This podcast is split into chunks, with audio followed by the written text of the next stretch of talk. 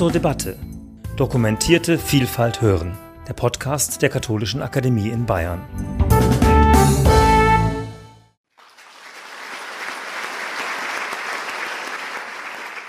Auch von unserer Seite ein recht herzliches Willkommen zu diesem etwas anderen Kaminabend zum Thema Perspektiven in Europa nach der Ära Merkel. Wir werden uns heute Abend mit drei Themengebieten genauer beschäftigen und sind da sehr glücklich, Sie, Frau Münch und Herr Leifert, heute Abend hier auch begrüßen zu dürfen. Die Themengebiete sind so gestaltet, dass es am Ende jedes Themengebiets die Möglichkeit geben wird, Fragen zu stellen. Das weicht etwas ab von den Kaminabenden, die wir bis jetzt kennenlernen durften in der Bayerischen Eliteakademie. Ich bitte euch deshalb, die Fragen ähm, spezifisch zu den Themen zu stellen und wir werden die dann bündeln und hier vorne dann weitergeben. Es wird keine Folgefragen geben, wie man es sonst so kennt.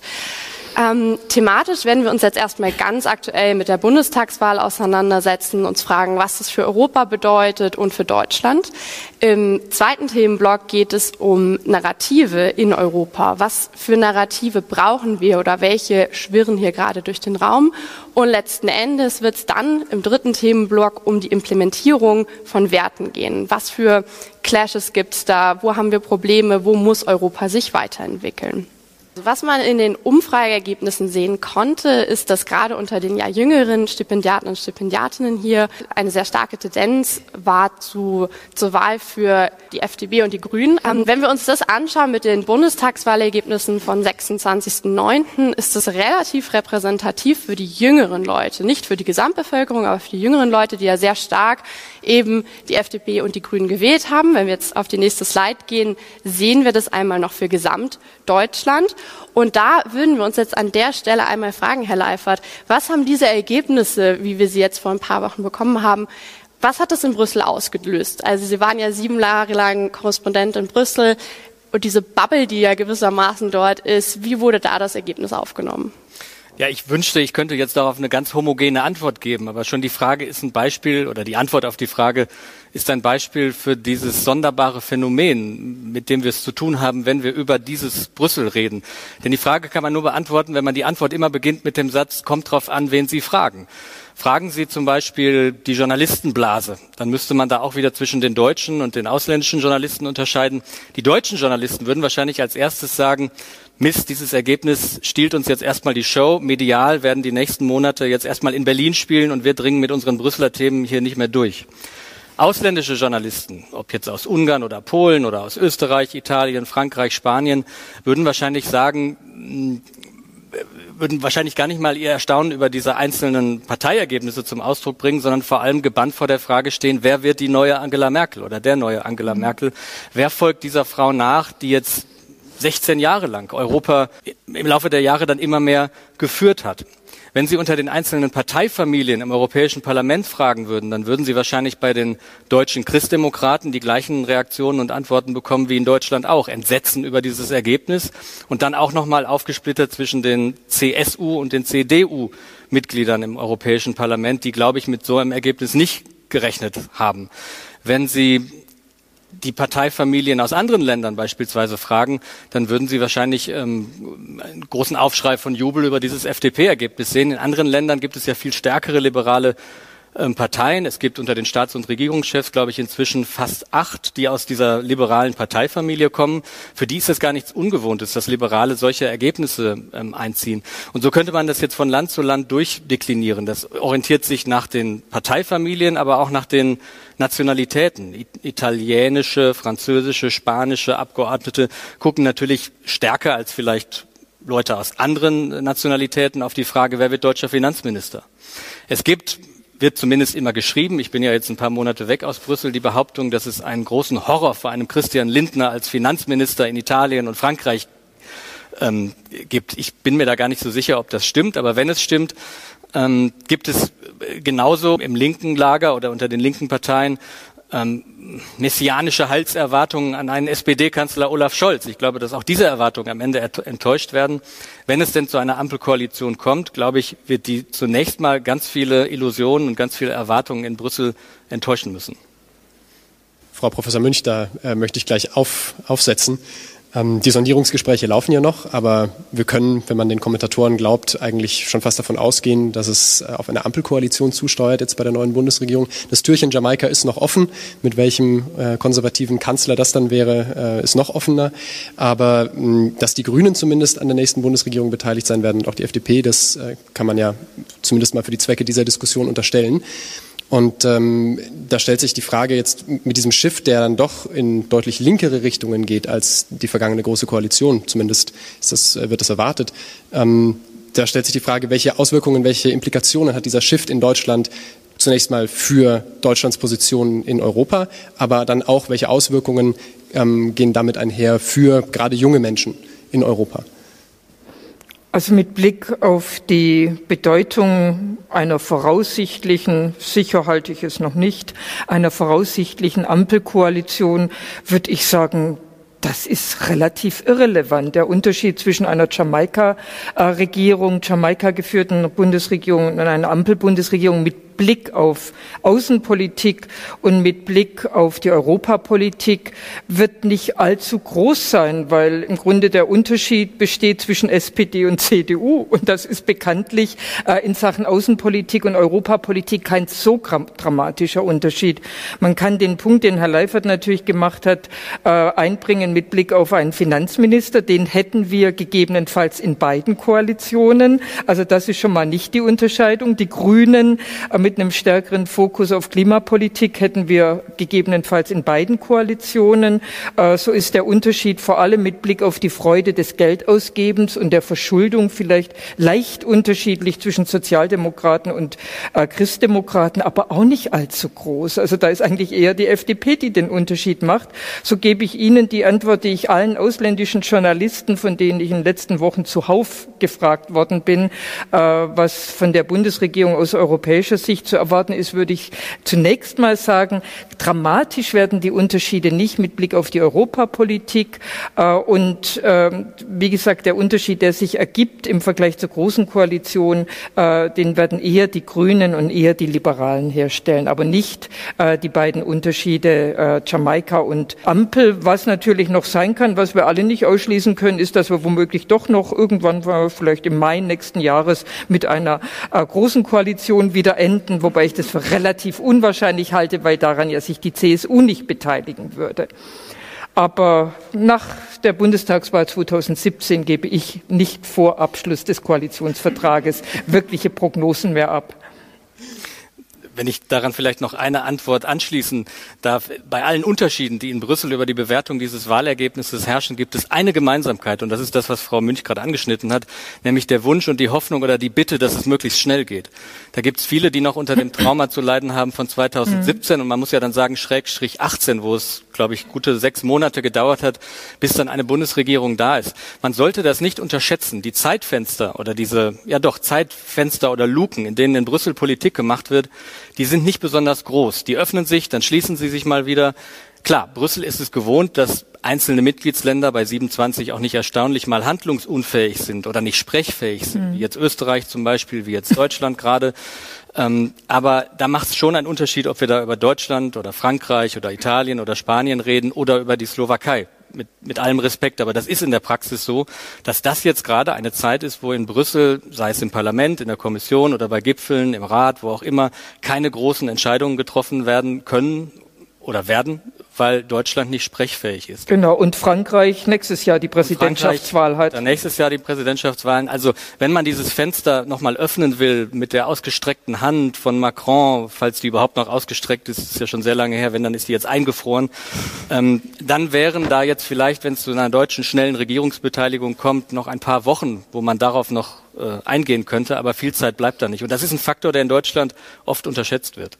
Aber Herr Leifert, also jetzt hieß es ja gerade so ein bisschen, ja, an sich spielt es erstmal gar nicht so einen großen Unterschied, ob wir jetzt Jamaika oder die Ampel kriegen, aber würde nicht trotzdem eine grüne Regierungsbeteiligung schon auch einen Unterschied machen, wenn wir auf Themen wie die NATO blicken oder Auslandseinsätze der Bundeswehr und solchen Thematiken, die sich dann mehr um die Außenpolitik Europas drehen. Ich möchte ergänzen, eben auch im Unterschied zur großen Koalition bisher, jetzt weniger als zwischen den beiden möglichen Koalitionen hm. einer neuen Regierung. Also für die Brüsseler Bühne ist das ja zunächst mal gar nicht so relevant, weil die großen militärstrategischen Fragen nicht in Brüssel entschieden werden. Bei der NATO vielleicht noch eher, aber die Fragen, die bei, in Brüssel liegen und jetzt auf die EU zukommen, liegen, glaube ich, noch mal vor der Frage konkreter Militäreinsätze, sondern da stellt sich die Frage, was will, was will Europa überhaupt militärisch erreichen? Wollen wir wirklich gemeinsame Außen- und Sicherheits- und Verteidigungspolitik machen? Wollen wir ein gemeinsames Militärbudget? Wollen wir gemeinsame Beschaffung? Ich glaube, das sind Fragen, die anstehen und da gibt es durchaus unterschiedliche Akzente. Die gehen aber auch durch die einzelnen Parteien hindurch. Es gab auch unter vielen führenden Grünen eine große Sorge will ich es noch nicht nennen, aber vielleicht Unsicherheit über die Frage, was für eine Fraktion entsteht da eigentlich im Bundestag. Die Grünen, trotz schwachen Wahlergebnisses, haben sich ja, ich glaube, mehr als verdoppelt. Und das ist nicht unerheblich für eine Fraktion, wenn plötzlich die Hälfte der Abgeordneten, also weit mehr als die Hälfte der Abgeordneten komplett neu ist, keine Parlamentserfahrung hat, natürlich mit viel Idealismus in den Bundestag äh, kommt. Und das ist ein anderer grüner Fraktionsmainstream, als wir ihn vorher hatten. Und ich glaube, davon geht eine gewisse Unsicherheit aus, auch für die Themen, die Sie genannt haben. Ich glaube aber, dass in Brüssel weil das grüne Thema jetzt sowieso in den letzten zwei Jahren so vordringlich geworden ist und so viel Fahrt aufgenommen hat, da spielen die Parteiunterschiede gar nicht mehr so eine große Rolle. Also da ist Frau von der Leyen, wenn Sie die Augen zumachen und Frau von der Leyen reden und hören und die Stimme nicht kennen, dann könnte das auch jemand von den Grünen sein. Das sagt die CDU auch immer. Und das sagt die CDU auch immer, ja. Ganz genau. Aber ich glaube, der Akzentunterschied ähm, bei, dieser, bei dieser neuen oder vermeintlich neuen Koalition, die wir jetzt haben, wird eher bei den Liberalen liegen. Und zu den wirklich nächsten konkreten Fragen, um die es ja in Brüssel geht, ist zum einen die Fortsetzung oder die, die Vollendung des ähm, EU Recovery Funds, also des Wiederaufbaufonds. Da geht es ja wirklich um dreistellige Milliardenbeträge, die dann verteilt werden. Und dann anschließend um die Frage, wollen wir das, was wir da jetzt aufgesetzt haben, mal verstetigen mit der gemeinsamen Schuldenaufnahme? Da war die Antwort in Deutschland bisher immer nein. Ähm, viele projizieren jetzt auf einen sozialdemokratischen möglichen Kanzler die Hoffnung, ach, vielleicht geht ja doch was in Sachen Eurobonds und, und äh, Verstetigung von Schuldenaufnahme. Das wird eine spannende Frage und da gibt es auch in der SPD sehr unterschiedliche Auffassungen. Und Olaf Scholz hat mal bei einer anderen Frage den schönen Satz gesagt, ich glaube, es war zum Thema schwarze Null. Ein deutscher Finanzminister ist halt ein deutscher Finanzminister, egal ob er Sozialdemokrat oder Christdemokrat ist.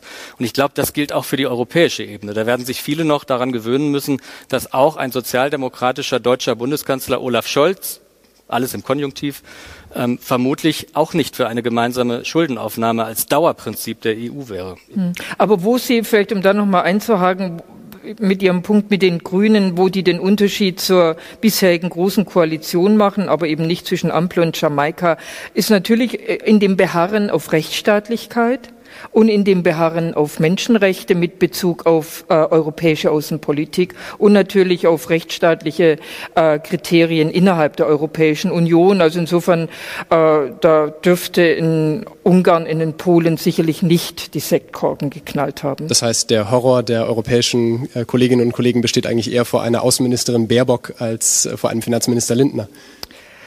Ob jetzt da die Außenministerin, falls Frau Baerbock sich das Amt antut, in dem sie eigentlich dann gar nicht sehr viel Einfluss haben wird, weil wir alle davon ausgehen können, dass es vermutlich einen Bundessicherheitsrat geben wird äh, und dann eine Verlagerung von außenpolitischen Kompetenzen ins Bundeskanzleramt geben wird. Also wenn sie klug ist, sucht sie sich ein anderes Ministerium raus, auch wenn sie vom Völkerrecht herkommt. ähm, dann würde ich sagen, dass das also im Grunde äh, eigentlich die, eher diese Frage ist, äh, auf welchen Prinzipien man, äh, welche Einhaltung man stärker berücksichtigen wird. Und da könnte es schon sein, dass die Grünen ein bisschen mehr drauf drängen als die Sozialdemokraten. Vielleicht nochmal in den innenpolitischen Raum geschwenkt. Ähm, das gleiche Problem wie die Grünen, Problem, wenn man es so nennen möchte, apostrophiert, hat ja auch die SPD. Auch die SPD-Fraktion ist enorm gewachsen, hat enorm viele ähm, Jusos im Grunde in, äh, in Bundestagsmandate gespült bekommen. Ähm, für wie schwierig halten Sie es, da eine klare Linie durchzuziehen als neue Bundesregierung? Wie gesagt, hypothetisch Ampel. Gilt natürlich das Gleiche für, wie für die Grünen. Es ist immer natürlich, Menschen lassen sich aufstellen für ein Amt, für ein Mandat, äh, weil man ja gewisse Grundüberzeugungen hat. Und natürlich äh, möchte man zunächst mal, hofft man selbst als äh, Bundestagsabgeordneter, obwohl man da schon einiges wahrscheinlich abgeschliffen bekommen hat, hofft man natürlich immer noch auf einen gewissen Einfluss. Und gleichzeitig wird man relativ schnell die im Grunde versuchen, in, in Strukturen einzubinden. Und äh, jemand, der in den Bundestag als Kandidat äh, dann eben erfolgreich einzieht, hat auch schon politische Erfahrung, äh, hat kommunalpolitische Erfahrung, zum Teil landespolitische Erfahrung. Also selbst als, äh, als Juso, und die sind ja zum Teil auch nur im Alter von Jusos. Das müssen jetzt nicht per se Juso, äh, überzeugte Jusos sein, äh, nur weil sie unter 35 sind. Äh, also ich gehe mal davon aus, dass die Einbindung relativ schnell geschieht. Äh, das wissen Fraktionsvorsitzende recht geschickt geschickt äh, handzuhaben. Vielleicht noch einen Punkt, weil wir die Kabinettsmitglieder durchgegangen sind. Ähm, der Vollständigkeit halber, glaube ich, müsste man den, die Frage der Innenministerin oder des Innenministers noch mit einbeziehen. Es ist immer noch die ganz große offene Frage der Zukunft der europäischen Migrationspolitik. Mhm. Hier guckt natürlich Osteuropa sehr, sehr genau hin und mhm. mit großen, je nachdem, wen man fragt, mit großen Erwartungen oder großen Befürchtungen Richtung Berlin. Und ein grüner Innenminister, eine grün, grüne Innenministerin wäre, glaube ich, bei den Osteuropäern, bei der Visegrad-Gruppe, glaube ich, nicht egal. Mhm. Und hätte wahrscheinlich wesentlich mehr Bedeutung als ein Außenminister. Also wenn Frau Baerbock klug ist, versucht sie das zu machen. Oder wagemutig ist. Ob es klug ist, ist wieder eine andere Frage. Aber sicherlich nicht mit dem Heimatministerium dabei. Das äh, leitet im Grunde nahtlos über zur nächsten Frage, die äh, im Grunde an Sie beide gerichtet ist wir haben schon gesehen, schwierig vorherzusagen, was genau äh, europapolitisch verhandelt werden wird von der neuen Bundesregierung, gerade auch weil darüber geschwiegen wurde. Aber aus Ihrer Erfahrung als Wissenschaftlerin, als Journalist, wo, welche Themen glauben Sie werden jetzt in so einer Top 3 auf der europapolitischen Agenda der neuen Bundesregierung ganz oben stehen? Also zwangsläufig muss die Klimapolitik, die ja ohnehin schon ganz vorne steht, äh, also die steht schon dort äh, aufgrund der EU-Kommission oder der Kommissarin. Also insofern, das, da, daran wird sich nichts äh, ändern.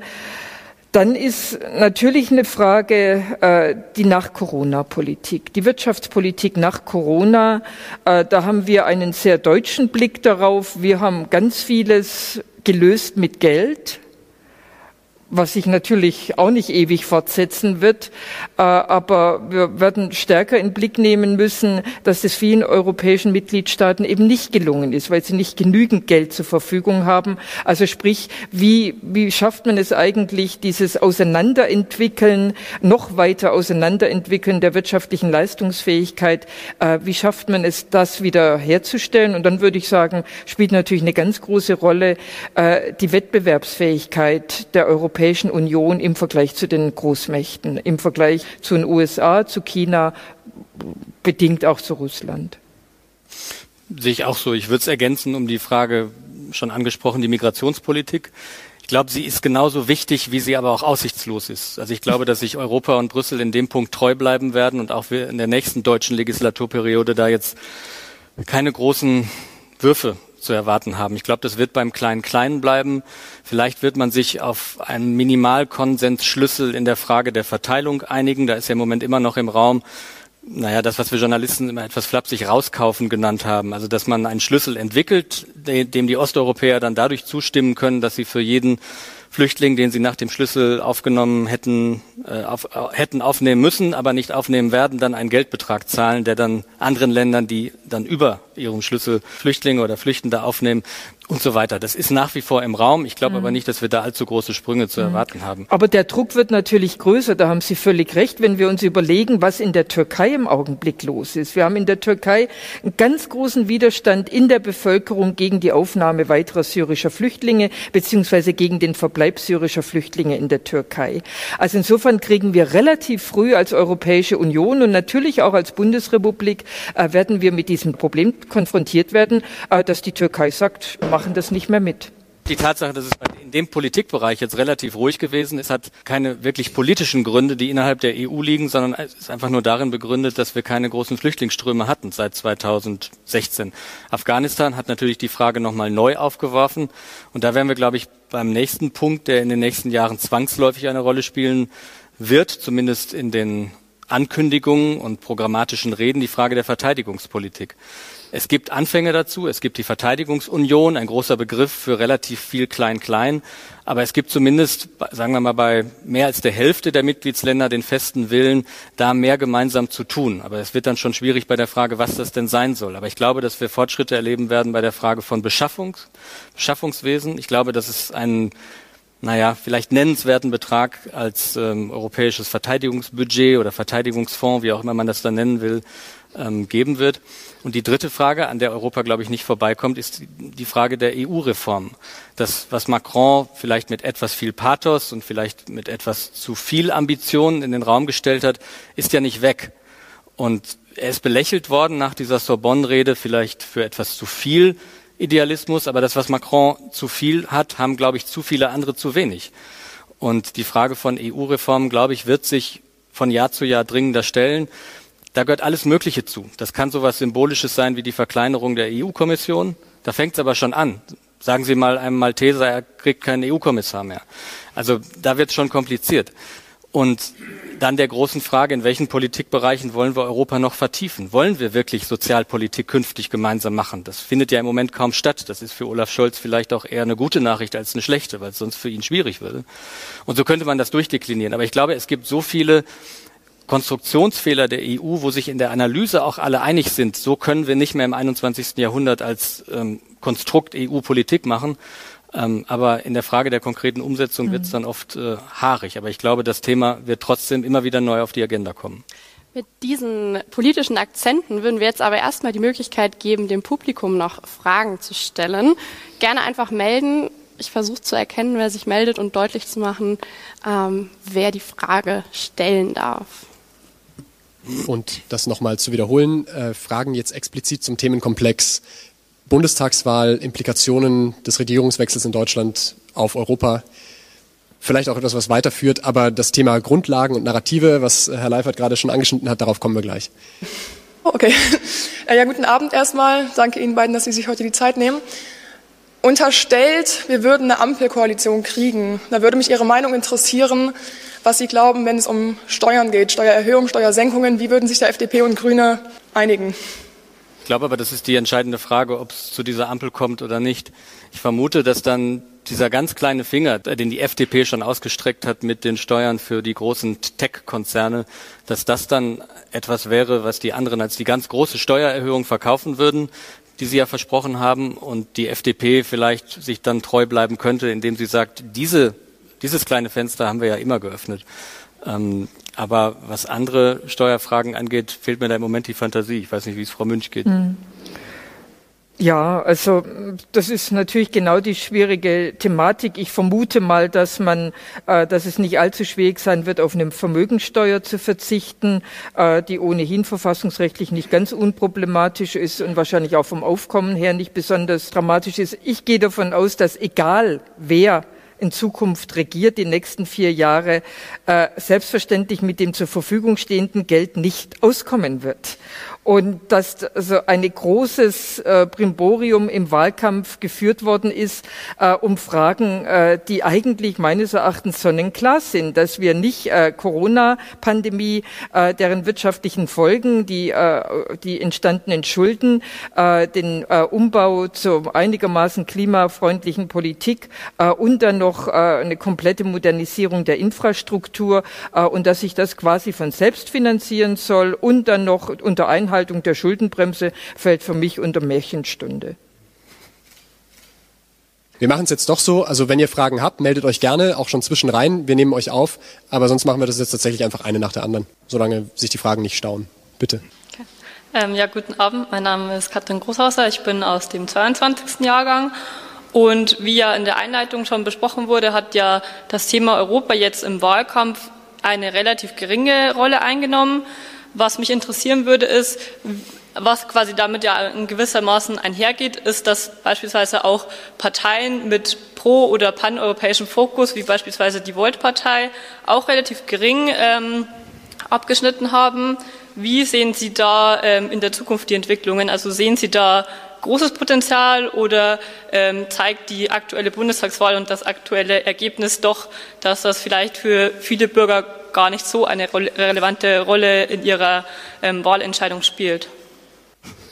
Also grundsätzlich kann man für alle Bundestagswahlen oder sagen wir mal für alle nationalen Wahlen statt äh, feststellen, äh, das ist nicht nur ein Thema in der Bundesrepublik, dass Außenpolitik und vom Verständnis der meisten Bürger ist die EU-Politik Außenpolitik.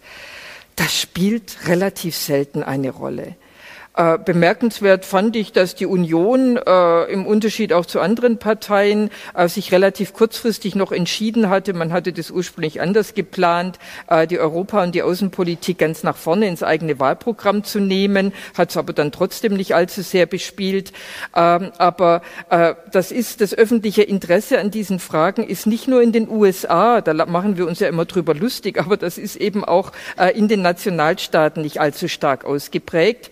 Ähm, also insofern ist das durchaus was Normales, dass Volt, äh, die sich per se dann äh, pro-europäisch gegeben haben, nicht besonders gut abgeschnitten hat, äh, scheint dann doch damit zu tun zu haben, dass eine Mehrzahl, Mehrzahl der Wählenden offenbar ein gewisses Grundverständnis für unser Wahlsystem hat äh, und schlicht und ergreifend begreift, was eine 5-Prozent-Hürde ist. Dass es also schlicht und ergreifend relativ äh, schwierig ist, diese zu überwinden. Äh, und also so würde ich mir das erklären. Also insofern also durchaus beides zusammenhängend. Ansonsten hat sich Volt nicht allzu dramatisch äh, von Grünen und auf der einen Seite und der FDP von der, auf der anderen Seite unterschieden äh, und hat eigentlich kein Alleinstellungsmerkmal gehabt. Also mich, mich hat das Phänomen, was Sie jetzt beschrieben haben, sowohl gewundert als auch ganz schwer irritiert. Ich gebe Frau Münch recht, die, die, die Ursachen sehe ich auch, aber damit hätte man das vielleicht 2017 noch besser erklären können oder 2013 oder 2009. Aber überlegen Sie doch mal, aus was für einer Legislaturperiode wir kommen. Wir hatten den Brexit, wir hatten die Nachwirkungen der Flüchtlingskrise, auch ab 2017 noch. Ähm, wir haben den Handelskonflikt mit China. Wir haben die Frage, wie soll sich Europa aufstellen gegenüber oder mitten in dieser Neuordnung der Weltblöcke, die wir erleben. Und so könnte man die Reihe doch durchdeklinieren und wir kämen auf ein Dutzend Themen, von denen wir sagen würden, das sind doch keine Randaspekte, sondern geht ganz existenziell alles an, worüber wir nachdenken müssen, wofür wir stehen, wie wir leben, was wir sein wollen, um es mal pathetisch zu sagen. Und vor dem Hintergrund hat es mich dann doch bei allem Realismus wirklich irritiert, und ich weiß gar nicht, worüber ich mich jetzt mehr wundern soll, über die politische Seite oder über uns Journalisten. Ähm, denn ich mache keinen Hehl daraus, dass das Triell, was wir als öffentlich-rechtliche veranstaltet haben, in der Frage auch versagt hat. Wir haben das auch selbstkritisch diskutiert, aber da war es dann zu spät, mhm. ne? da war es dann gesendet. Aber ähm, keine einzige Frage zu all diesen Themenblöcken zu stellen, kommt für mich nicht nur einem Offenbarungseid gleich, sondern ist zugleich auch eine Marginalisierung von uns selbst. Wir müssen uns mal vorstellen, mit was für einer Spannung und was für einer Erwartung, mit was für einer Nervosität auch in europäischen Hauptstädten auf diese Bundestagswahl geschaut wird. Und nicht nur in europäischen, auch in anderen Hauptstädten. Und dann reden wir in drei Triellen, jeweils 110 oder 90 Minuten lang, immer nur über die gleichen innenpolitischen Fragen, die wichtig sind, überhaupt keine Frage. Mindestlohn, Klima ist ja auch keine rein, keine nationale Angelegenheit.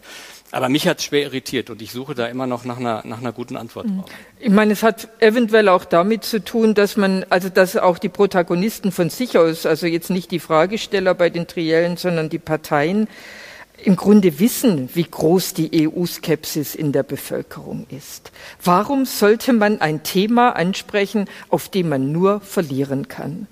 Aber Frau Münch, das stimmt doch eigentlich gar nicht. Wenn Sie sich die Akzeptanzwerte der EU innerhalb der Bevölkerung anschauen, wie viele Leute auf die Frage antworten, ist die EU, bringt die EU für uns mehr Vorteile als Nachteile? Da liegen wir doch bei 80 Prozent. Hm. Ich glaube, dass wir diese Anti, zumindest die Anti-EU-Haltung überschätzen. Mag sein, dass die Gleichgültigkeit gegenüber der EU vielleicht noch einen größeren. größeren Aber die Leute haben Sorge vor zu viel Geld ausgeben, vor, vor einer Schuldenunion. Die Leute haben Angst, dass mit der Europäischen Union äh, mehr Migration verbunden ist, dass wir auf die Weise stärker in die Pflicht genommen werden. Die Menschen haben ganz viel Angst, auch in Deutschland, auch wenn man uns immer wieder sagt, äh, dass wir die nicht, äh, dass die quasi unser, äh, unsere Entwicklung als Bundesrepublik ja begleitet hat. Die Leute haben Angst vor Kompetenzverlust. Und je weiter rechts jemand von der Mitte ist, desto stärker ist das ausgeprägt. Man wollte meines Erachtens auch der AfD keine Munition liefern. Aber zumindest hätte man die Fragen ja stellen können, aber das richte ich jetzt mehr, mehr, an uns als, als an Man hätte Trielle drei Stück dazu nutzen können, zu sagen, wir losen Themen aus und in dem einen kommt mehr das dran und im anderen das. Aber wahrscheinlich ist man zu Recht davon ausgegangen, dass sich kein Mensch alle drei anschaut. Da hat die nächste Frage Platz. Maximilian Höse, mein Name, 21. Jahrgang, VWL und Philosophie studiert. Ich teile vollkommen Ihre Auffassung, dass es sehr, sehr viel zu gewinnen gibt oder gab in der Wahl, wenn man über Europa redet. Ähm, trotzdem, da ich ein positiver Mensch bin, würde mich sehr interessieren, die vier Parteien, die für Regierungen noch in Frage kommen in Deutschland. Welche Themen hätten die, was die gewinnen könnten mit Europa? Themen. Vielleicht könnten Sie das einmal durchdeklinieren. Das fände ich sehr spannend, auch wenn es ganz, ganz kleine Pflänzchen vielleicht nur sind. Danke. Also was ich von, von Parteien erwartet hätte, wäre in der ja nun wirklich nicht unpopulären Frage der Migrationspolitik zumindest eine Antwort ähm, auf die Frage, was eine Partei oder eine künftige Regierung dann auf europäischer Ebene erreichen will. Was ist realistisch? Schaffen wir diesen Migrationspakt und wenn ja, wie soll der aussehen? Ich finde das keine komplizierte Frage und auch keine irrelevante Frage. Da hätte ich gerne eine Antwort drauf gehabt. Die Frage, und das ist auch, klar, das ist Finanzpolitik, das ist immer etwas komplizierter, aber da geht es ja um irre Summen und ich glaube, das haben alle verstanden, was die EU da im Corona-Sommer 2020 auf die Beine gestellt hat. Ich finde, auch wenn man vorrangig unter der Frage fragt, äh, was kostet mich das alles, hätte man die Parteien ja fragen können, wie steht ihr denn zu dieser Verstetigung des äh, EU-Rettungsfonds, der da jetzt gemacht worden ist? Ist das eine einmalige Angelegenheit oder nicht? Als Journalist hätte ich das vertreten können, diese Frage zu stellen, weil sie nicht so akademisch und nicht so abstrakt ist.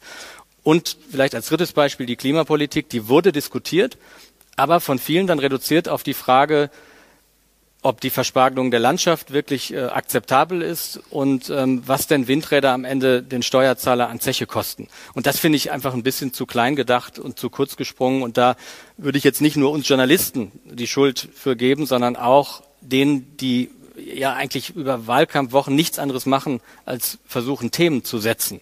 Und da ist bei allen Themen, allen möglichen Themen versucht worden, irgendwie Punkte zu machen, aber nicht bei denen, die wirklich einen, einen europäischen Aspekt in sich trugen. Mhm.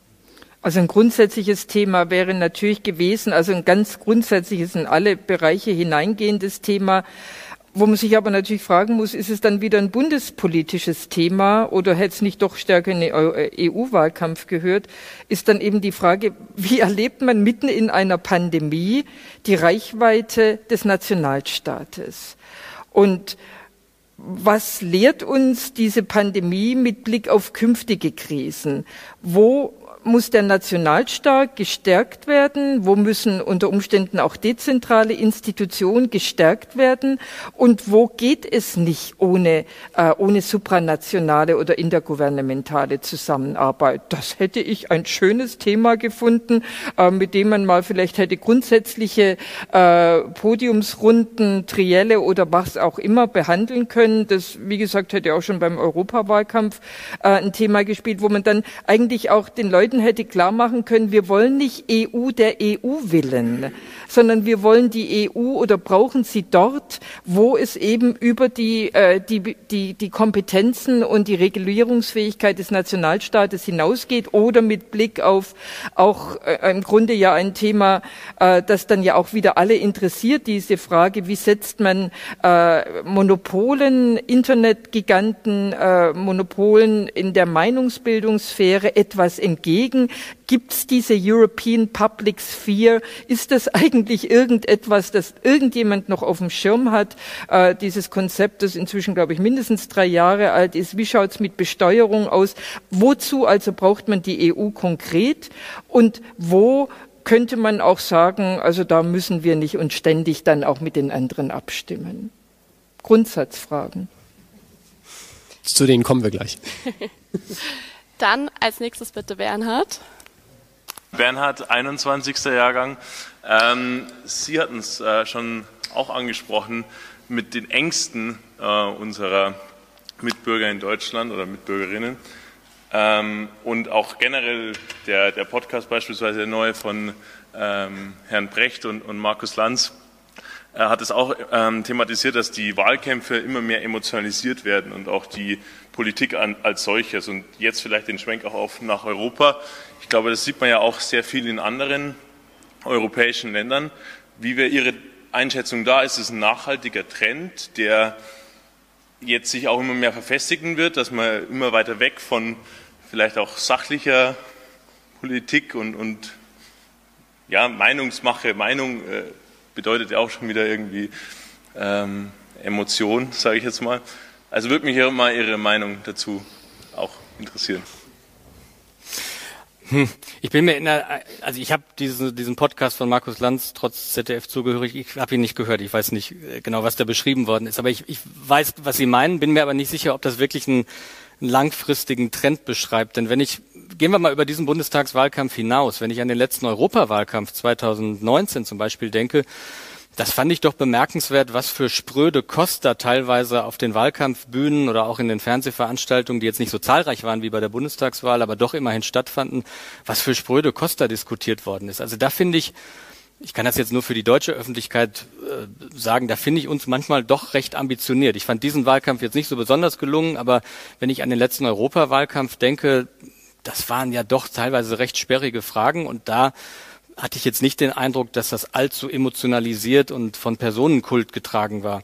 Ähm, vielleicht ja sogar eher im Gegenteil. Ich glaube, dass ähm, Europawahlkämpfe, äh, und das ist auch nochmal Stichwort EU-Reform, da etwas nachzuholen haben. Aber ich will jetzt nicht zu weit zurückdriften. Aber die Tatsache, dass Manfred Weber als Spitzenkandidat über Wochen durch den Wahlkampf zog und quasi das Gefühl vermittelt hat, oder nicht nur das Gefühl, sondern ja auch gesagt hat, wählt die CSU oder die Union in Deutschland, dann stärkt ihr mich äh, und ich werde Kommissionspräsident. Dass das kein Automatismus war am Ende, obwohl die Christdemokraten ja stärkste Kraft in Europa wurden, das finde ich verheerend für die Akzeptanz von, von Wahlen überhaupt, von Demokratie, wenn man es ganz groß machen will, oder von diesem Prinzip europäischen Spitzenkandidaten. Ähm, da würde ich mir sogar äh, mehr Personalisierung oder zumindest verbindliche Personalisierung von Wahlkämpfen wünschen. Und mein Gott, Emotionalisierung. Wenn es dazu beiträgt, dass wir eine hohe Wahlbeteiligung haben, will ich Emotionalisierung gar nicht per se verteufeln. Ich finde es in Ordnung, wenn Themen auch auf eine emotionale Ebene gehoben werden, solange es nicht dazu führt, dass wir über Wochen über diese moralischen und Charakterfragen diskutieren, sofern es dann diese kleinteiligen Fragen von, von Abschreiben, Plagiaten, Lebenslauf, Fälschungen und so sind. Egal, wo man parteipolitisch steht, ich glaube, in der Nachbetrachtung hoffe ich jedenfalls, dass wir uns darauf einigen können, dass das vielleicht der größte der Bundestagswahl ähm, etwas zu kleinteilig war. Wunderbar. Mit diesen Worten und auch den Worten, die von euch gesprochen wurden, kommen wir praktisch nahtlos in den nächsten Themenblock. Äh, wir wollen jetzt in einem zweiten Schritt, wir haben es teilweise schon getan, über die großen europäischen Erzählungen sprechen. Also ein bisschen das, was die Union in unseren Köpfen vielleicht ausmacht, also die Europäische Union. Ähm, und ja, wir haben natürlich zwei Experten, Expertinnen für dieses Thema äh, insofern hier, als dass äh, Frau Münch da von der wissenschaftlichen Seite im Grunde oder die Wissenschaft das von Anfang an begleitet und Herr Leifert das sozusagen minutiös am Herzschlag ähm, verfolgen kann oder konnte, zumindest in Brüssel. Ähm, vielleicht als Eingang, weil wir auch schon einiges angesprochen hatten, ähm, die Frage, das große Narrativ Europas war ja über Jahre und Jahrzehnte das Friedensprojekt Europa, also die Verhinderung eines dritten Weltkriegs, der in Europa seinen Ausgang nimmt. Und ähm, jetzt sind wir ja doch zwei Generationen nach dem Zweiten Weltkrieg, der die äh, Urerfahrung für, dieses, für diesen Wunsch war. Die Frage, die sich, glaube ich, nicht nur uns beiden hier auf dem Podium stellt, sondern auch ganz vielen im Publikum, wie sehr trägt das als Gründungsmythos der Europäischen Union noch? Und ist vielleicht sogar eine Überholung notwendig? Und wenn ja, in welche Richtung? Also ich würde sagen, aus deutscher Perspektive trägt das nach wie vor. Äh, wenn ich mich in andere Mitgliedstaaten äh, hineinversetze, sollten wir uns doch immer wieder klar machen, äh, die Gründung der Bundesrepublik Deutschland basiert auf der Einbindung der Bundesrepublik des damaligen Weststaates in eine zu gründende europäische Gemeinschaft. Äh, das war im Grunde, äh, also natürlich der Wunsch der Gründungsmütter und Gründungsväter der Bundesrepublik, aber selbstverständlich auch der äh, der Alliierten steht bis heute nachlesbar in der Präambel. Das ist die Grundlage, auf der die Bundesrepublik Deutschland gegründet worden ist, dass Deutschland den anderen nur zumutbar ist dadurch, dass es einerseits selbst gewaltenteilend aufgebaut ist und andererseits Teil eines einer europäischen Gemeinschaft, inzwischen Europäischen Union ist.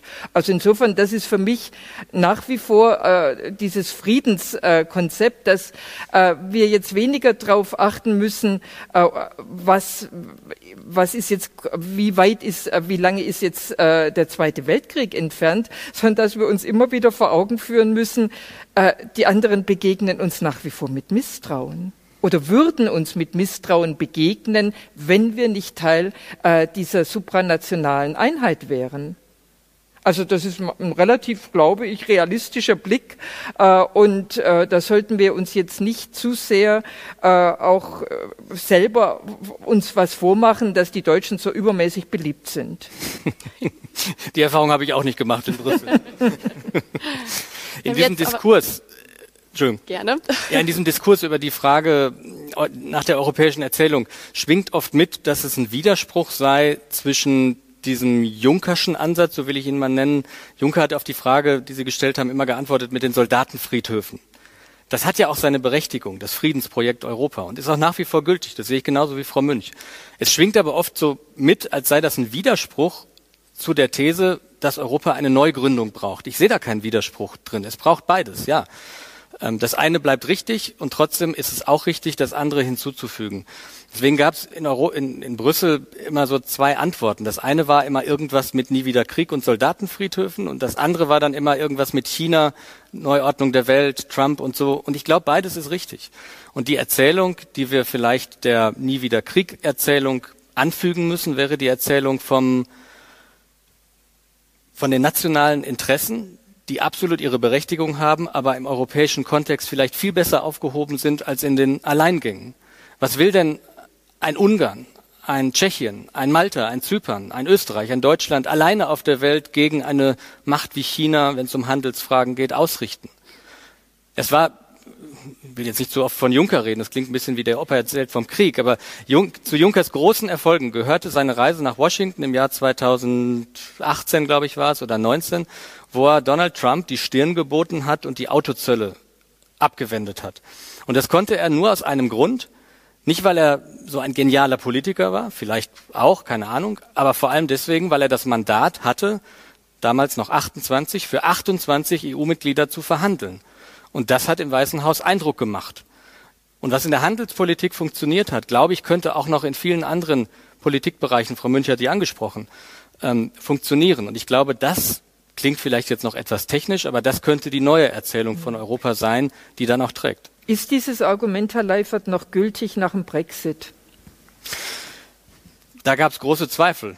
Aber ich glaube, das ist noch gültig. Vielleicht mit Abstrichen. Ich glaube, dass die Frage auch noch nicht endgültig entschieden ist. Aber ich habe jetzt nicht den Eindruck, dass im Moment mit Großbritannien eine neue politische, wirtschaftliche, militärische Großmacht entstanden ist. Dieses Global Britain, was Theresa May mal angekündigt hat, das sehe ich jetzt im Moment noch nicht. Die sind im Moment sehr stark mit fehlenden Lastwagenfahrern beschäftigt und das sieht die Welt natürlich. Das Problem auch. haben wir übrigens auch. Nur nicht Problem ganz so dramatisch. Auch, ja, aber im Moment suchen die in Deutschland nach Lastwagenfahrern und nehmen jeden mit Führerschein, der nicht bei drei auf dem Baum ist. Das kommt aber nur in der Heute-Show. aber sehr gekonnt.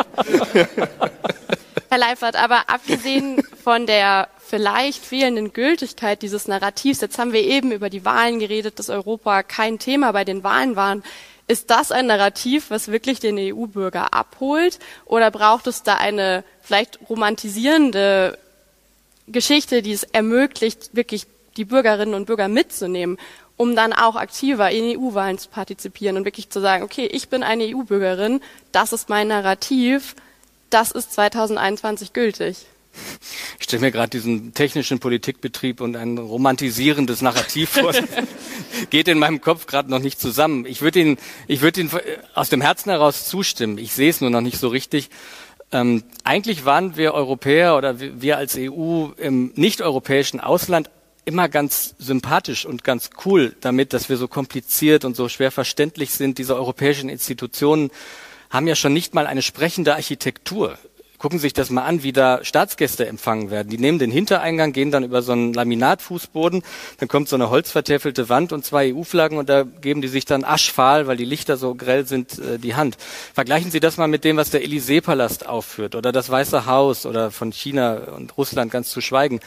Ich weiß gar nicht, ob wir das brauchen, ob wir so groß tun müssen immer. Ich glaube, Europas Stärke liegt in dem, was oft so äh, etwas abgetan wird als, als Niederung der Politik, in diesem Klein-Klein, in dieser Maschinerie, die tagtäglich funktioniert. Ich neige eigentlich nicht zu, zu Pathos ähm, oder auch romantisierenden Europabildern, aber ich habe erst im Laufe der Jahre in Brüssel, ich war sieben Jahre insgesamt in Brüssel, bewundert, wie das tagtäglich funktioniert, dieses Aufeinanderprallen von nicht nur 27 Ländern, sondern von einer dreistelligen Zahl von Parteifamilien, von Institutionen, die teilweise selber gar nicht wissen, wie sie eigentlich funktionieren.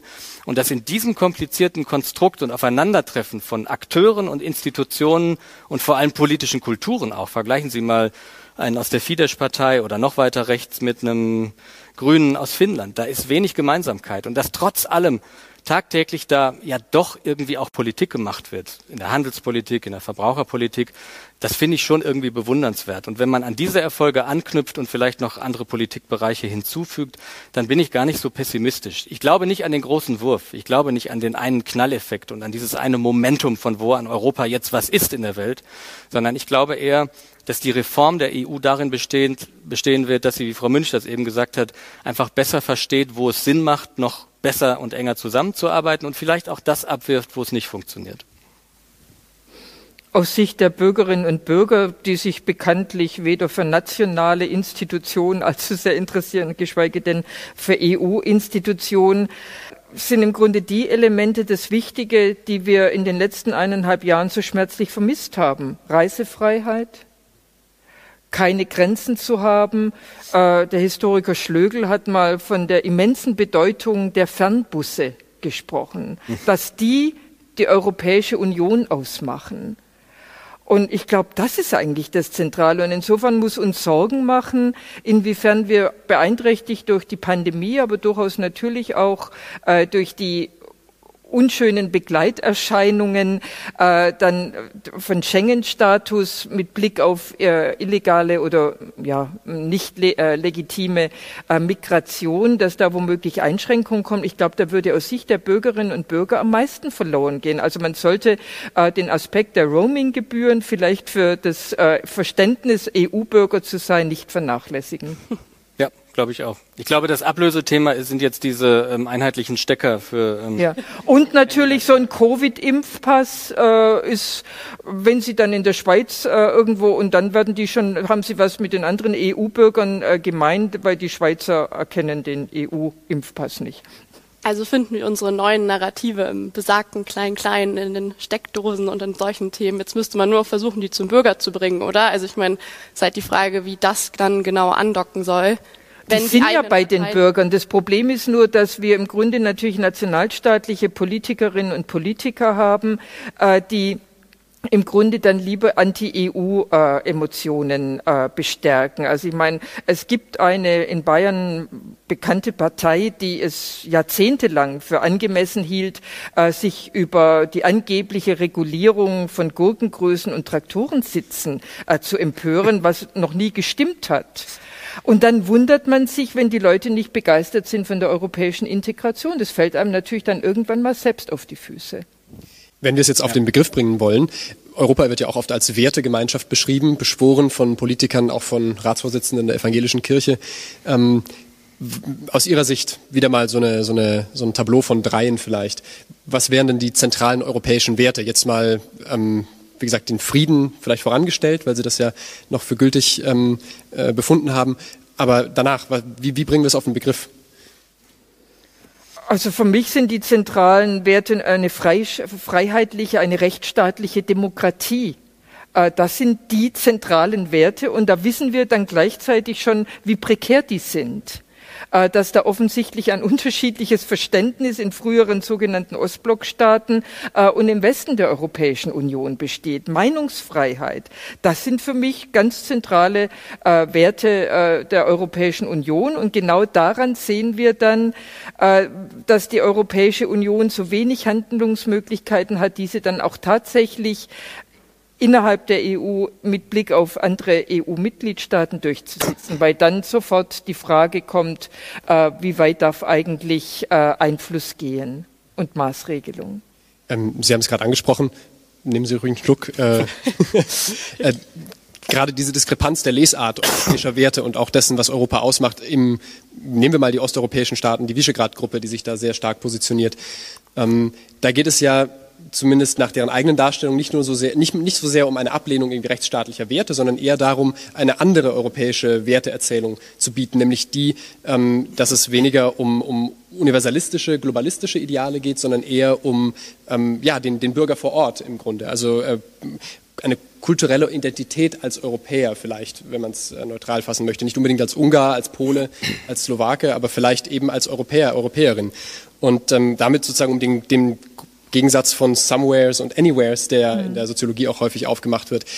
Wie sehen Sie das? Also welche Entwicklung könnte jetzt, gerade weil wir über die Ära Post-Merkel sprechen, die ja auch als, äh, als Bundeskanzlerin und auch als Person dafür einstand, diese offene Werteordnung in der Union zu verkörpern, ähm, wie wird sich das vielleicht entwickeln, gerade mit Blick jetzt auch auf den Regierungswechsel? Also meines Erachtens ist die Hauptfrage, wie geht man damit um, wenn aus diesen Bekenntnissen, wenn diese Bekenntnisse unterschiedlich interpretiert werden und wenn diese Bekenntnisse von einem Teil der Mitgliedstaaten, aus welchen Motiven auch immer, aber so interpretiert werden, dass sie dem Verständnis der meisten anderen Mitgliedstaaten und der Interpretation der EU-Verträge widersprechen. Was tut man dann? Hat man Durchgriffsmöglichkeiten? Äh, ist das dann äh, im Grunde ein Hineinregieren? Ist das ein Konflikt zwischen nationalem Selbstverständnis, nationaler Kompetenz äh, und supranationalem in deren Wahrnehmung zu weitgehenden Ansprüchen. Das ist der, das Grunddilemma, äh, das wir ständig vor Augen geführt bekommen. Äh, und, äh, und im Grunde ist das wahrscheinlich auch die Frage, äh, wo sich die Zugehörigkeit auch von manchen Mitgliedstaaten daran entscheiden wird. Also entweder äh, wir machen im Grunde eine reine, ja, äh, eine, eine gemeinsame Politik auf einem relativ schwachen Integrationsniveau, ähm, oder es werden sich so Grundkonflikte zunehmend zuspitzen, weil die Chance, dass sich das wie vielleicht in der Tschechischen Republik vermeintlich in Wohlgefallen auflöst durch Wahlen, ja, nehmen wir das gleich auf. Also wir sehen ja gerade in den letzten Tagen einen Konflikt, der gerade dort eskaliert an dieser Bruchlinie. Also ähm, der Konflikt zwischen polnischem Verfassungsgericht und dem EuGH, wo jetzt sozusagen für einen Teilbereich der polnischen, des polnischen Verfassungsrechts festgestellt wurde, dass das dem, dem Unionsrecht eben vorgeht. Ähm, diese Aporie, mir ist sie natürlich aus dem Studium auch bekannt, ist ähm, im Grunde nicht wirklich aufzulösen, ähm, zumindest aus rechtlicher Sicht nicht wie auch das Bundesverfassungsgericht ja äh, betont. Und jetzt wäre die Frage an Sie vielleicht, Herr Leifert, ähm, welche Entwicklung wird das, wird das nehmen? Wird es zum Bruch kommen, zum Polexit oder ähm, wird das auf, dem, auf das Integrationsniveau herabsinken, äh, das Frau Münch da mit, mit mittlerem oder niedrigem Integrationsniveau beschrieben hat? Wenn Sie mich so fragen, würde ich zu letzterem neigen, weil ich an den Polexit einfach nicht glaube ähm, gar nicht so sehr, das behaupten ja auch viele, weil der Brexit jetzt so, ein, so eine Negativschablone geliefert hat, das hat damit, glaube ich, nicht viel zu tun. Ich glaube, in Polen ist die Bereitschaft, aus der EU äh, auszutreten, aus finanziellen Gründen einfach wahnsinnig gering. Schauen Sie sich an, was Polen und Ungarn ähm, aus den Strukturfonds jeweils, jeweils bekommen. Das wäre sowohl für die Politik als auch für die Gesellschaft einfach total unattraktiv, das zu tun. Diesen Konflikt, den Sie beschrieben haben, den sehe ich auch nicht aufzulösen, weder rechtlich noch politisch. Ich politisch vielleicht noch am ehesten, aber einen rechtlichen Konflikt politisch aufzulösen, ist auch sehr kontingent. Also ich glaube, dass die Frage nach der Rechtsstaatlichkeit ähm, zu den Schicksalsfragen der nächsten Jahre, also mittel- und langfristig zumindest, ähm, gehören wird. Sie haben ja gefragt, was, was sind die Werte und Normen, die der EU zugrunde liegen? Vor vier Jahren oder zehn Jahren wäre ich mir noch sicher gewesen, das ist das liberale offene Gesellschaftsmodell Ähm, das ist das Bekenntnis zu den Institutionen und das ist Demokratie und Rechtsstaat. Aber all diese Begriffe würden Sie heute schon gar nicht mehr auf einer Bühne mhm. mit Vertretern der Fidesz-Partei oder der PiS-Partei oder müssen auch nicht immer nur die beiden sein. Mir würden auch noch ganz viele andere einfallen, gar nicht diskutieren können, weil jeder unter, unter Demokratie, unter Institutionen, unter Rechtsstaatlichkeit etwas anderes versteht. Und meine große Sorge ist gar nicht so sehr, dass die EU jetzt in den nächsten Jahren daran auseinanderbricht, aber dass wir zu einer Sprachlosigkeit kommen und gar nicht mehr je, jeweils anschlussfähig werden mit diesen Grundbegriffen und gar nicht mehr in der Lage sind, darüber zu reden und einen Diskurs zu pflegen. Und das macht mir wirklich Sorgen. Und ich meine, das Problem ist, ich stimme Herrn Leifert völlig zu, das Problem ist ja, wie immer bei populistischen Vorwürfen, oder nicht wie immer, aber wie doch gelegentlich bei populistischer Argumentation, ist, besteht meines Erachtens das Problem darin, dass sie ja nicht völlig also nebulös ist und nicht völlig äh, herbeigezogen, an den Haaren herbeigezogen ist, sondern dass da immer ein kleiner Kernbestand an zutreffender Diagnose ist. Es ist ja nun nicht so, äh, dass man äh, als in der bundesdeutschen verfassungspolitischen Debatte äh, mit allen Bestrebungen des, äh, des Europäischen Gerichtshofs wirklich glücklich sein kann. Und es ist ja jetzt auch nicht so, dass wir sagen würden, also die Europäische Kommission ist eine grandiose Behörde, äh, der wir jeden Tag gerne neue neue Kompetenzen überlassen. äh, und das ist doch der Grundkonflikt, dass wir, äh, dass, da, dass da schon Probleme identifiziert werden von polnischen Politikern, äh, von ungarischen, von der ungarischen Regierung, die nicht völlig unzutreffend sind. Und dass man aber gleichzeitig in dem Reflex, die Europäische Union nicht zu unterminieren, die dann wieder bestreiten muss, weil man die Befürchtung hat, wenn man erst mal anfängt zu sagen, na ja, ein bisschen was Wahres ist ja schon dran, dass es einem den Boden wegzieht. Und dann geraten wir alle in die, in diese, in diese Politik der, der hundertprozentigen EU-Befürwortungsrhetorik hinein, die ich eigentlich auch nicht teilen kann. Aber bevor ich mich mit einem Herrn Orban gemein mache, mache ich dann lieber 100 Prozent EU-Verteidigungspolitik, finde es aber auch nicht angemessen. Also das finde ich ein schwierigen Diskurs und da, lieber Herr Leifert, finde ich, sollten die Medien, die Medien auch ein bisschen stärker differenzieren. Ich finde schon, äh, dass wir uns äh, Kritik, sachliche Kritik an einer Kompetenzentwicklung zwischen Nationalstaaten und Europäischer Union äh, leisten können sollten. Also so selbstbewusst sollten wir schon sein, auch da mal ein bisschen kritischer damit umzugehen und diese Kritik nicht nur den, ja, den Extremisten und Populisten überlassen. Knüpfen wir sofort gleich wieder dran an. Jetzt bräuchten wir noch einmal die Leinwand, weil wir ein Mentimeter vorbereitet haben, wo jedes Publikum gerne einmal euch mit dem Handy einloggen könnt, um uns einmal mitzuteilen, was für euch der zentrale europäische Wert ist, auf dem die EU aufbauen sollte. Schauen wir uns dann gleich an. Jetzt in der Zwischenzeit noch mal kurz darauf zurück, was Sie gerade gesagt haben. Es hat ja auch viel mit der Authentizität der EU zu tun. Wie kriegen wir das hin, dass eben besagter EU-Bürger in die Nachrichten schaut und sagt, okay, die EU sagt das, das sind besagte Werte, die wir uns jetzt gleich anschauen, aber irgendwie macht sie was ganz anderes. In der Migrationspolitik gibt es ja häufig so einen Clash zwischen dem, was die EU machen sollte und macht. Wie kann man diese, wie kann man da eine Brücke schlagen in einem Europa der Zukunft? Wenn ich das wüsste, würde ich nicht hier sitzen. Herr Leifert?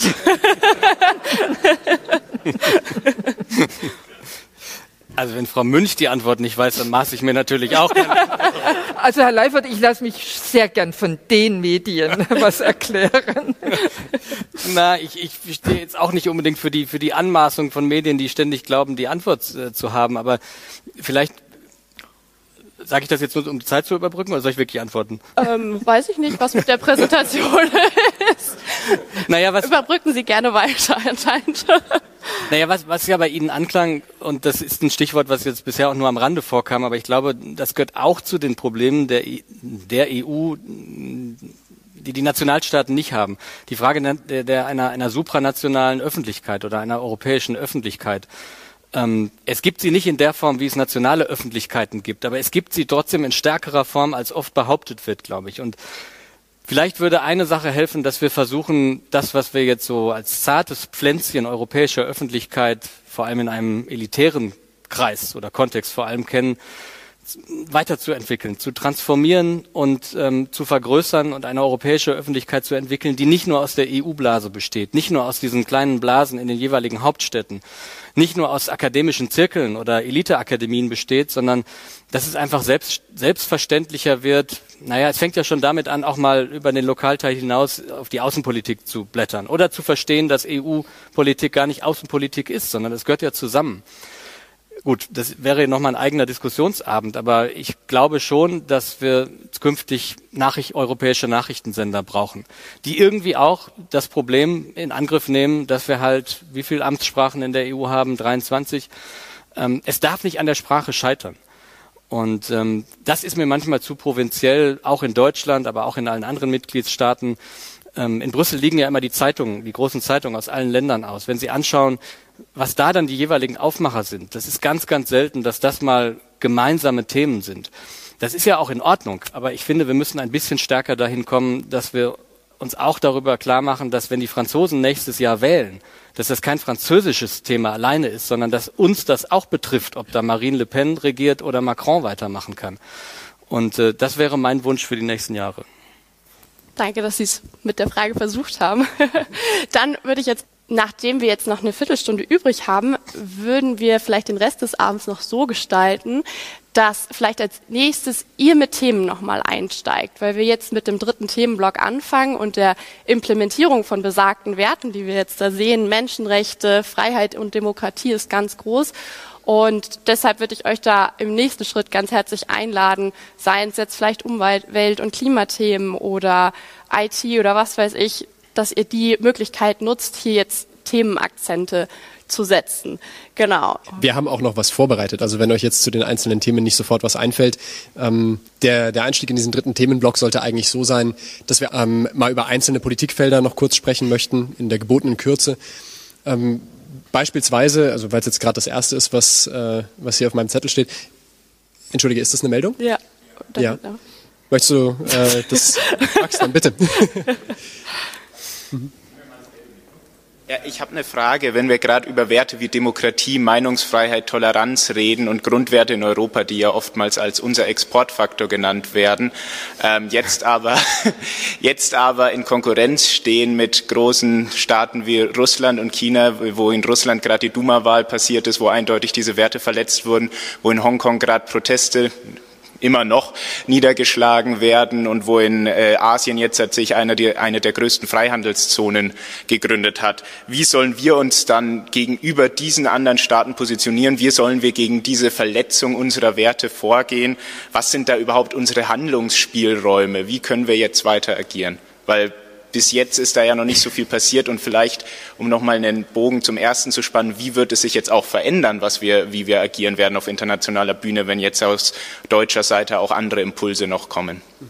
Ich antworte mal aus, aus, aus Brüsseler Perspektive und, und vor dem Hintergrund der letzten Jahre. Sie, Sie heben ja ab auf die, auf das auf, Aufkommen großer autoritärer Regime um Europa herum und die Verschiebung der Weltachsen. Wenn man guckt, wie in den letzten Jahren europäische Außenpolitik gemacht worden ist, in Form von Erklärungen, es sind ja dann immer Resolutionen oder Außenministererklärungen, dann sehen Sie ganz schnell, wie leicht in den letzten Jahren zumindest die 27 oder 28 zu spalten, zu splitten waren. Es ist ganz schwer, eine Erklärung gegenüber Russland, Frage von Sanktionen oder Weißrussland zu machen, weil immer irgendwer dabei ist, der eigene Interessen hat gegenüber Russland. Das kann, könnte Griechenland sein zum Beispiel oder auch mal die Ungarn funktioniert schon mal nicht. Oder eine Erklärung, die sich irgendwie mit Trump beschäftigt, ist auch schwierig. Haben die Polen was gegen wegen US-Militärstützpunkten. Und so könnte man das bei jedem Thema durchdeklinieren. Deswegen wäre meine etwas technische und nicht sehr sexy Antwort darauf, wir brauchen eine eine Abkehr von dem Einstimmigkeitsprinzip in der Außenpolitik. Das wäre schon mal ein Anfang, hat Manfred Weber versucht zum Wahlkampfthema zu machen bei der Europawahl 2019. Ist jetzt kein Schlagwort, was so super funktioniert auf äh, Wahlplakaten in Bussen oder in der U-Bahn. Abkehr vom Einstimmigkeitsprinzip in der europäischen Außenpolitik. Ich glaube aber, dass das Teil der Lösung zum Beispiel sein könnte. Und mir ist es immer lieber, solche großen Fragen dann runterzubrechen in so kleine Puzzleteile. Und ich glaube, der Ab die Abkehr von diesem Einstimmigkeitsprinzip, dass immer alle 27 einer Erklärung zustimmen müssen, das könnte Teil der Antwort sein. Dass wir äh, seit 1990 schmerzlich erfahren mussten und erfahren müssen, immer noch, zuletzt in Afghanistan, wenn jetzt das auch ein sicherheitspolitisches Thema ist und auch keines reines EU-Thema, äh, dass wir im Grunde diese Werte äh, nur bedingt exportieren können und dass wir sie auch nicht zur Voraussetzung für internationale Zusammenarbeit machen können. Äh, das ist zwar ernüchternd, aber scheint mir leider ein Tatbestand zu sein. Äh, und wir haben massive Interessenkonflikte, wenn wir jetzt sagen würden, äh, wir handeln und betreiben keinen Handel mehr mit den Chinesen, weil die nicht unser Verständnis von Menschenrechten haben. Das ließe sich meines Erachtens faktisch nicht durchsetzen wenn ich da gleich einhaken darf, Freihandel bzw. die europäische Handelspolitik wäre nämlich eines dieser Politikfelder, äh, über die wir gerne reden wollten. Es gibt ja durchaus äh, Freihandelsabkommen der Europäischen Union ne, als gemischte Abkommen, manchmal auch als EU-Only-Abkommen mit Drittländern. Jetzt zuletzt äh, Vietnam, das seit 1.1.2020 in Kraft ist. Und dort ist es ja schon so, dass die ähm, Europäische Union auf der Verhandlungsseite viele Zugeständnisse verlangt im Bereich Arbeitssicherheit, im Bereich mhm. ähm, ja, menschenrechtliche Standards bei, bei äh, wirtschaftlichen Tätigkeiten im Partnerland.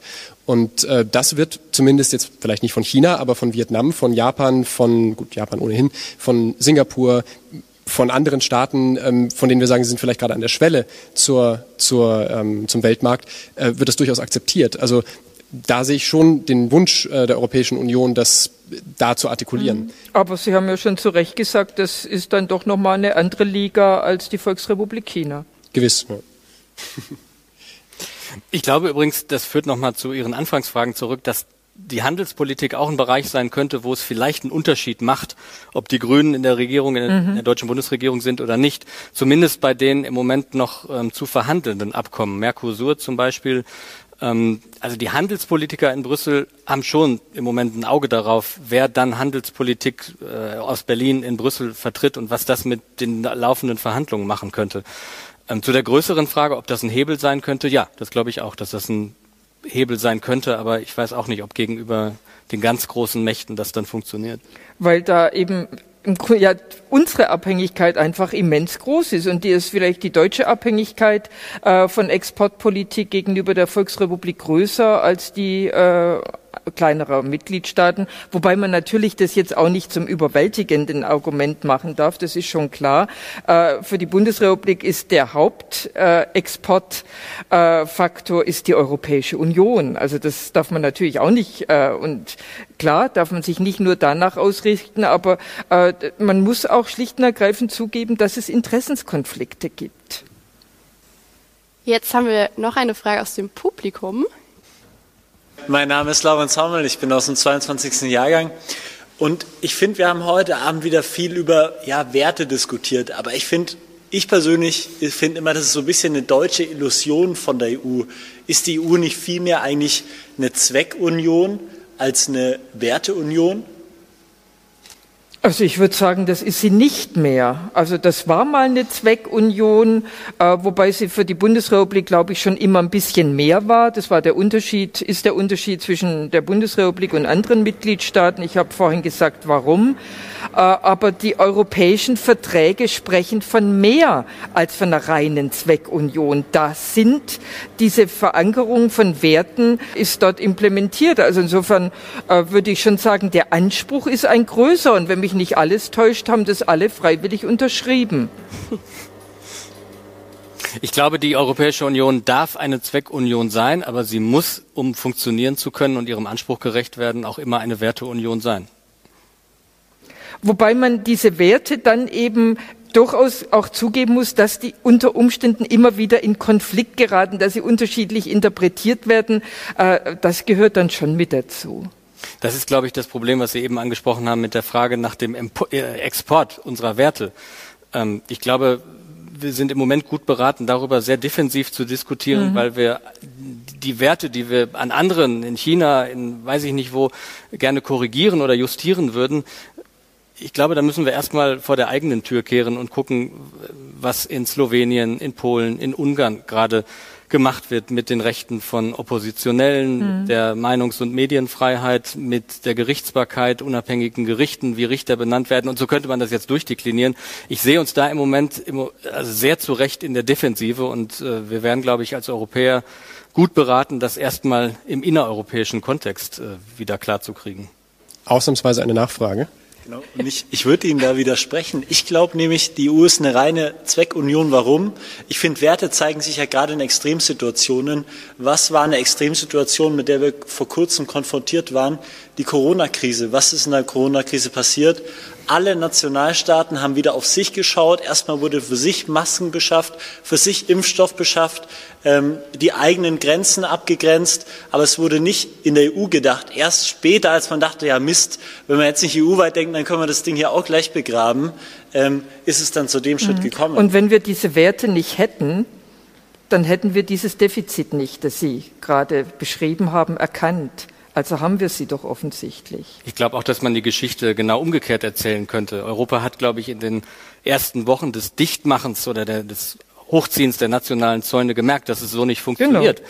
Und ich glaube, ich weiß nicht, ob alle jetzt schon geimpft wären, wenn wir bei allen Problemen, die es gab, keine Frage, keine gemeinsame europäische Impfstoffbeschaffung gemacht hätte. Das muss man sich mal vorstellen, wie Impfstoffverteilung ausgesehen hätte, mhm. wenn Slowenien, die Slowakei, Österreich, Tschechien, Ungarn, wenn alle 27 für sich bestellt hätten und wir nicht diese zentrale, in Teilen auch misslungene, aber am Ende doch geglückte gemeinsame europäische Bestellung gehabt mhm. hätten. Ich finde, dass die Corona-Pandemie zumindest in der ganzen Geschichte, wenn man sie mit dem zweiten Teil erzählt, sogar eher ein gelungenes Beispiel europäischer Politik ist. Vielen Dank. Ja, vielen Dank. Gibt es noch letzte Wortmeldungen aus dem Publikum? Ansonsten würden wir jetzt ganz pünktlich auf die Zielgerade einbiegen. So ist es. genau. Ähm, wir würden vielleicht als Abschlussfrage noch mal ein bisschen was in, in diesen Raum hineinstellen, also Sie in diesen Raum hineinsprechen lassen. Wir haben gesehen, Deutschland ist in zweierlei Hinsicht äh, eine, in einer Sonderposition. Einmal ist es sozusagen im Verhältnis zu seinen Handelspartnern innerhalb der Union gebunden, ähm, soll, muss europäisch denken und tut das innerhalb der Union wiederum in einem verstärkten Maße. Von dieser Position ausgehend, was kann Deutschland jetzt tun, ganz ruhig auch pathetisch oder, ähm, oder grob gesagt, was kann Deutschland tun, um die eigene Bevölkerung dahin mitzunehmen? Spezifisch Deutschland. Ich glaube, die Situation, in der wir jetzt gerade sind, so kurz nach den Wahlen, na, mitten im Ende der Ära Merkel, ist der denkbar ungünstigste Zeitpunkt zu fragen, was der deutsche Beitrag für Europa sein kann. Weil ich glaube, dass jetzt ein Momentum entsteht, wo Europa ein bisschen weniger deutsch wird. Ich glaube, die Machtachsen in Europa werden sich jetzt mittelfristig ein bisschen verschieben. Denn die Attribute, die Merkel am Ende ihrer Ära zugesprochen worden sind, was war das nicht alles? Anführerin der freien Welt, die europäische äh, Anführerin, all diese Etiketten waren ja nicht der Tatsache geschuldet, dass sie deutsche Bundeskanzlerin ist, sondern das hat sie sich ob berechtigt oder unberechtigt im Laufe dieser Ära erarbeitet. Diese Etiketten bringt man nicht automatisch mit, wenn man dann als Olaf Scholz oder Armin Laschet nach Brüssel kommt, sondern das ist mühsame Arbeit. Und deswegen glaube ich, wird sich der Machtdiskurs ein bisschen Richtung Frankreich, ein bisschen stärker Richtung Italien verschieben. Und der deutsche Beitrag in Brüssel wird, glaube ich, etwas kleiner sein oder zumindest der deutsche Einfluss kleiner sein, als das in den letzten Jahren unter in der zweiten Phase oder in der letzten Phase Angela Merkels äh, gewesen sein könnte. Unabhängig von dieser ganz aktuellen Situation, glaube ich, täten wir Deutschen gut daran, wenn wir in Brüssel etwas bescheidener auftreten und anerkennen, dass ein kleines Mitgliedsland genauso viel wert ist wie ein großes mhm. Mitgliedsland. Das wäre zum Beispiel mal ein Anfang. Ich will gar nicht das Lied von der deutschen Dominanz nachsingen, was viele in Brüssel immer singen. So extrem, äh, glaube ich, kann man es auch wieder nicht beschreiben. Aber ein bisschen mehr Demut und Bescheidenheit gegenüber den anderen Mitgliedern der Europäischen Union und ein bisschen mehr Zuhören für deren Interessen und Geschichten, äh, glaube ich, täte uns gut. Und das wäre dann auch ein europäischer Beitrag. Vielen Dank. Kann ich direkt dran ansetzen. Im Grunde ist da so eine gewisse, vielleicht auch Widersprüchlichkeit im, äh, in dieser äh, deutschen EU-Politik, äh, dass man einerseits die anderen immer darauf verpflichten möchte, auf diesen europäischen Geist, aber gerade auch bei der angeblich so überzeugten Europäerin Angela Merkel immer wieder äh, doch längere Phasen auch waren, in, vor allem auch in der Migrationspolitik, aber nicht nur da, äh, wo, wo man systematisch sich sich über die Interessen der kleineren Mitgliedstaaten hinweggesetzt hat, gerade auch der früheren Ostblockstaaten, äh, was nicht besonders gut angekommen ist, äh, während wir gleichzeitig dann doch nicht die Rolle spielen, die die anderen uns dann eigentlich auch wieder abverlangen. Also wir sind da so ein bisschen zwiespältig. Also wir, wir setzen uns gern mal über die Interessen anderer EU-Mitgliedstaaten hinweg. Dann verkünden wir auf einer Münchner Sicherheitskonferenz, dass Deutschland in Zukunft doch mehr Verantwortung übernehmen soll. Aber wir tun es dann auch wieder nicht. Also diese gewisse Widersprüchlichkeit einerseits aufzulösen, sie aber zumindest äh, mal zu durchdenken wäre vielleicht personenunabhängig sinnvoll. Vielen Dank. Ja, mit diesen Worten würden wir den offiziellen Teil des Podiums schließen und äh, in den inoffiziellen oder zumindest den informellen Teil übergehen. Äh, wir haben jetzt noch bis 22 Uhr Zeit, äh, hier uns im äh, angrenzenden Saal an Brot und Wein zu laben und äh, untereinander ins Gespräch zu kommen. Äh, sicherlich auch gerne mit unseren beiden Referentinnen, Referenten heute Abend, Podiumsgästen. Und äh, ja, von unserer Seite, vom Podium aus, vielen Dank für euer Interesse, vielen Dank, dass ihr da wart. Und äh, ja, gute Gespräche jetzt und einen schönen weiteren Abend. Danke.